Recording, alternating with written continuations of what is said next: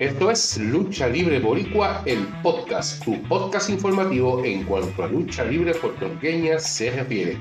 Y te informamos que el pasado sábado 19 de agosto del 2023 y en la cancha bajo techo de voleibol a Boli en Levittown, la empresa del pueblo, la CWA, presentó su decimoquinto aniversario ante casa llena y aquí tenemos varios de los resultados que dejaron al público eh, sentado al borde de sus asientos. Hay nuevos campeones mundiales en pareja en la pareja de los extraordinarios. Robert Díaz y Rey Genuino Maldonado, quienes fueron acompañados por Black Scorpion y Ángel Rodríguez, el homenajeado de dicho aniversario. Kobe La Máscara es el nuevo campeón de Puerto Rico al derrotar a la gloria Alfred Allen. Hay nuevo monarca peso completo de la empresa del pueblo ACWA en la figura de Rodrigo Peligro García.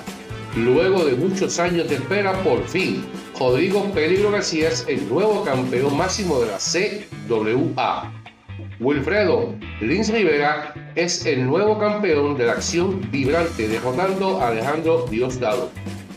Ya la empresa se prepara para el sábado 16 de septiembre para la cancha bajo techo Braulio Dueño en Bayamón con tiempos de guerra. Pendientes para más detalles.